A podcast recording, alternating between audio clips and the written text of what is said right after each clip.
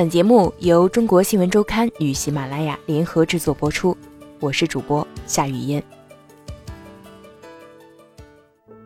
十一月二十一日，第五十二届金马奖颁奖典礼在台北召开，周浩以《大同》再获最佳纪录片奖，成为第一个蝉联两届金马奖的纪录片导演。他没有出现在颁奖典礼现场，而是。大同的制片人赵琦和剪辑师林新民前去领奖。周浩发了一条朋友圈，说：“做梦一样，梦醒了，还得继续拍片。”十三个字之外，再无赘述。一周后，在北京的一间咖啡馆，周浩回忆那个晚上，看着新浪直播宣布之前，还是会紧张一下。当你知道结果以后，瞬间就平和下来了。周浩说话语气平缓，像一个稳定的节拍器，很少有情绪的起伏。那天他去参加一个纪录片沙龙，周浩主动向同行握手鞠躬，礼貌而谦卑。但坐下之后，他恢复严肃，几乎不笑。他的发言不客套，回答问题精准而有效。不说话的时候，也不和现场有眼神交流，他低着头，待在自己的世界。大同的英文名是中国市长，他以曾经的大同市长耿彦波为核心人物，记录他从2008年2月到2013年2月在大同任职期间的工作和状态。以独立纪录片导演的身份跟拍一位中国市长，并不是一件容易的机会。周浩贴身跟拍了三年，以至于时间一长，耿彦波都忘了摄像机的存在。在拍摄结束的时候，他问周浩：“你究竟拍了些什么？”纪录片保留了周浩和耿彦波之间的几次对话。耿彦波向周浩倾诉工作的难处。对大同的想法，他对半生官场的感悟，告诉他年轻时想做一个记者和作家的梦想，以及对国学的情有独钟。这两个相差十岁的男人，在长时间的跟拍与被拍中，建立了某种信任。跟拍官员，这并不是周浩的第一次。二零零七年底。周浩曾跟拍河南固始县委书记郭永昌，在离任前三个月内发生的故事。周浩说，拍摄的初衷是，作为一个媒体出身人，其实一直都想去探索一下政府是怎样工作的。沟通的过程非常简单。有一次我们去县城，正好县委书记请我们吃饭，坐一个桌子。我请我的朋友问他，想拍一拍你的工作可以吗？拍一部纪录片。他说：“可以呀，你来呀。”这部名为《书记》的纪录片里，不仅有冗长的大小会议，也有会后觥筹交错的酒宴，甚至在 KTV 里的轻歌曼舞。郭永昌在镜头前举止自然，并不避讳。同任何一部其他的片子一样，周浩记录下官员真实的状态。他能理解这样的生活。你以为所有的东西都是在办公室里谈成了吗？每天晚上喝酒并不是一件很愉快的事情。虽然现在政府八项规定的要求特别严，但在早期这是一种常态。他觉得自己这也在努力做工作。周浩对中国新闻周刊说：“二零一四年十二月，周浩在演讲时说起这样一个故事。”四五年前，南方周末曾经想做一个当代艺术展，请一个德国汉学家阿克曼做策划。周浩问了阿克曼一个问题：通过这个展览，你想告诉看过这个展览的欧洲人什么？阿克曼答：就两个字，混沌。阿克曼解释，欧洲人对中国的看法其实已经有一些固化。我希望他们看到这个展览后，对中国的概念模糊起来，他不再那么肯定别人所告诉他的那个中国，他开始用自己的方法来想象这个国家。这个回答让周浩顿悟，他似乎找到了拍纪录片的意义所在。周浩是贵州人，一九八八年大学毕业，曾供职于贵州机械设计院，和一群高智商的工科生在一起自惭形秽，觉得。自己做工科没有什么前途，应该发展一些业余爱好。周浩自认为不是特别具有创新精神的人。彼时纪录片摄影刚刚在中国兴起，周浩找到了他的兴趣点。他喜欢扫街，游走大街小巷，捕捉市井百态，拍一些社会题材内容。一九九二年起。周浩先后在《贵州日报》、新华社贵州分社、《南方周末》担任摄影记者。二零零二年后，周浩进入二十一世纪报系影像工作室，转行从事纪录片拍摄。周浩在早期接受采访时曾说：“他拍摄流程依旧和做记者一样，申报选题、获得资金、拍摄、成片、版权归单位，他是作者。”但相比做记者，他有了更多的自由。周浩真正做纪录片时已经三十四岁。也许你要过了三十岁以后再去拍纪录片，你对人生有了积累，本身有一定的经济基础，不会太捉襟见肘、朝不保夕，那你就可以做这样的事情。周浩有时会这样劝他的小伙伴。周浩开玩笑说：“做片子。”就是在刷存在感，是对自己的交代。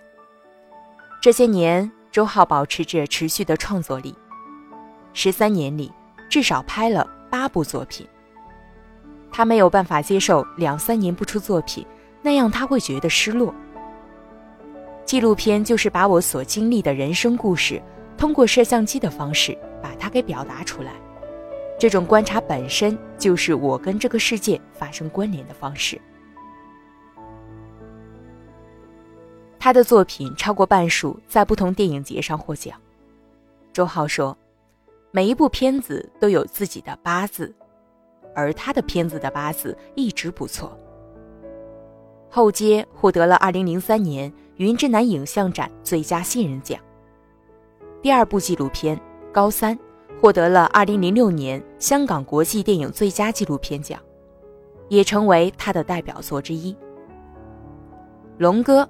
获得台湾国际纪录片双年展亚洲奖首奖，之后的《棉花》《大同》先后在五十一、五十二届金马奖上获最佳纪录片奖。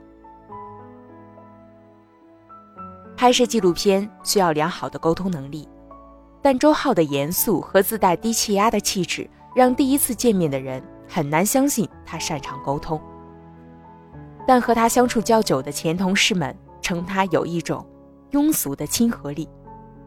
周浩也自曝，不管是男人还是女人，他们都会找我来倾诉，包括很私密的感情问题。他们大概觉得我不是一个特别有危险的一个人，而且好像也不是那么近，有点距离。十几年做记者的经验，训练了周涛对这个国家和社会很好的直觉力。周浩曾说。新华社教会我做图片故事，而南方周末教我如何做选题。他能够非常清楚地预见片子出来之后媒体的反应，也因此周浩经常被称为记者型导演。他的第一部纪录片《后街》，讲述了一群东莞的产业工人，这是台湾资本最早进入中国的小镇之一。他把镜头对准一栋门牌号为四三二二的出租屋，房子被二房东分割成很多间出租。用十个月的时间，周浩记录了这里来来去去的房客的故事：吵架、三角恋、卖淫、抢劫、挨打、打架、砍人。后街真实又荒诞，周浩记录，但不做判断。在之后的急诊室。差官等作品中，他采用同一种方式，以镜头长时间凝视一个空间或者一份职业，呈现一个主题下不同的人和故事，不审判，不苛刻，呈现人性的复杂是他的理念。但也有人批评这是一种逃避，因为不判断就意味着永远不会犯错。我的片子里从来都没有绝对的好人和绝对的坏人，我用一个相对平和的观点来看。当年不做记者的原因，就是我认为新闻永远只告诉你他愿意告诉你的事情。周浩说：“不做评判，并不意味着不做选择。在纷繁素材的选择过程中，导演依然面临择觉和必要的底线，尤其是面对那些特殊素材。书记拍摄过程中，周浩偷录下这段郭永昌要求他离场后。”郭和秘书商量如何把钱退还给行贿者的录音。在参加2009年香港国际电影节时，周浩放弃了一段录音。之后，郭永昌被双规，周浩才重新加上了这个素材。他说：“不希望片子因此成为一个证据，对受访者有所伤害。”周浩坦言：“每部片子都有这样的情况。”我并不认为我拍到的所有的猛料我都要放到片子里面，我是非常有节制的。二零零三年结束后街拍摄不久，偶然的机会，周浩在一栋废弃的大楼里见到了毒贩龙哥，之后就有了纪录片《龙哥》，他讲述周浩和一个毒贩的故事。周浩曾对龙哥说：“我来拍你。”是因为我对各种各样的人和他们的生活方式感兴趣，我关心他们是怎么生活的。接触新的人群，了解了很多别样的人生，打破自己模式化的解读，是周浩的乐趣所在，这也是他拍摄纪录片的初心。十几年过去了，不仅是他被好奇心驱使着关心别人，他的生活也不可避免的。与拍摄者产生交集，他们互相影响着往前走。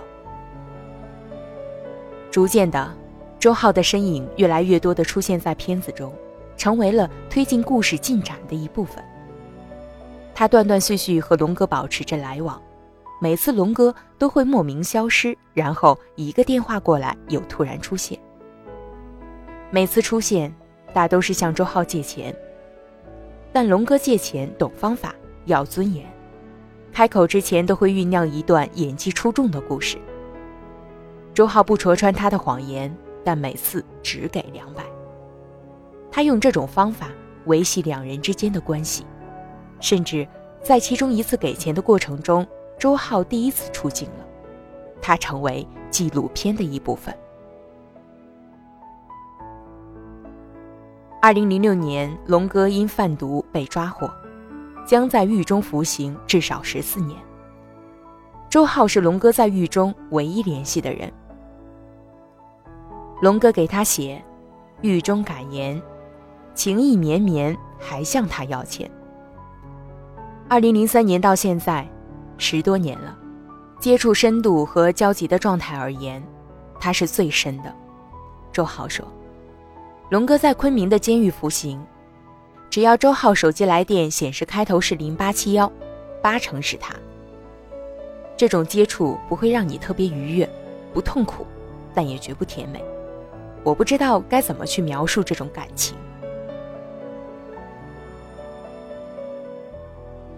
周浩在拍第一部片子《后街》时，署名是制作周浩，而非导演周浩。他觉得导演不合适，我觉得我不是导演。这是生活自然流露出来的东西啊，但现在他已经逐渐接受了导演的定位，也接受团队。棉花的拍摄长达八年，超过一百多小时的素材，后期让周浩无从下手，积累食之无味，弃之可惜。周浩只得另请剪辑，他将所有素材翻译成英文甚至法文，专程到法国马赛和剪辑师沟通。当他再次看到剪辑后的棉花，很诧异，觉得他是一个混血儿。他不完全是我的基因，这种感觉其实感觉很微妙。他有完全另外一套解读方式，但你觉得自己又很舒服。那位法国的剪辑师有个比喻：导演是爹，剪辑师是妈。如果爹妈意见不合，而妈坚持要求，周浩大多会让步。棉花的结局过于平缓，我不觉得它是一个好的结尾，但是他们坚持，觉得这样非常好。周浩觉得，也许剪辑师有他的道理。导演是有盲区的，他会被第一现场的其他因素干扰，获得的资讯和观众不对等。但剪辑师只关注最终呈现的画面。到后期，你知道这是一个团队合作的结果，众人合力拉扯的结果会更加贴近观众。他肯定不完全合乎我最初的想象。作为一个导演，如果你的观点都不能够说服你的剪辑师，怎么能指望最后观众也喜欢他？周浩说。到了大同，他仍然沿袭了团队作战的方式。这次的两个剪辑师分别来自大陆和台湾。棉花获奖后，很多人问周浩：“棉花为什么不上院线？”周浩的回答是：“没有精力去做。”这和自己的初衷相背离。因为市场不足、资金匮乏，独立纪录片在中国大都处于单打独斗的状态。导演除了一个人包揽摄影、剪辑等创作过程，也要负担片子的推广发行，力不从心又缺乏经验，常常是好的片子无法被看见。周浩的急诊室、插关等几部片子，也是因为疏于打理而反响寥寥。二零一一年底开始拍摄的《大同》是周浩的一次全新尝试，他第一次和职业制片人赵琦合作。赵琦是中国唯一一部获得艾美奖的影片《归途列车》的制片人。他工作室目前制作了包括《大同》在内的四部纪录片，均在国际上获得了很好的推广和成绩。二零零二年。赵琦曾被公派到英国伦敦大学学习纪录片导演和国际制片。从2006年参与《归途列车》制片，赵琦开始摸索如何与国际机构合作。制片人要懂法律、财务、退税，还要对片子本身有理解。一开始非常难，专业的纪录片制作人在国内非常稀缺。赵琦对中国新闻周刊说。在他们签署的合同上，周浩回归到导演本职，只负责拍片。大同的推广全程由制片人赵琦负责。赵琦拥有作品的版权和终审权。我们开始的目标是合作出一个样本，以后中国的导演和纪录片制作人之间能有一个模块可以参照。周浩告诉中国新闻周刊。谈起这次与职业制片人、国际机构的首次合作，周浩表示还是值得探讨的。二零一四年十二月，周浩曾说，下一部片子是一部十倍于《棉花》的片子，在中国豆瓣打分肯定是一个九分以上的片子，只是不知道能不能上豆瓣。那时甚至更早的时候，他就预见了大同的结果，包括风险。大同不出意料拿了奖，也上了豆瓣，评分是周浩预想的九分。因为金马奖的原因，网上更多人开始寻找这部纪录片，而所有关于大同的讨论都无法避免地转向了对主人公耿延波在大同这座城市的功过是非的评价。早在2015年的一月，中国市长就入围了美国圣丹斯电影节的世纪纪录片竞赛单元。并最终斩获评委会特别奖。圣丹斯电影节创立于1984年，专为独立电影人和影片而设。该片成功销售给英国广播公司。2015年2月，得以在第四台首次播出。这部典型中国题材的纪录片，在国际推广上并不容易。国外一开始认为这是个鞠躬尽瘁的共产党员形象的作品，是一部宣传片。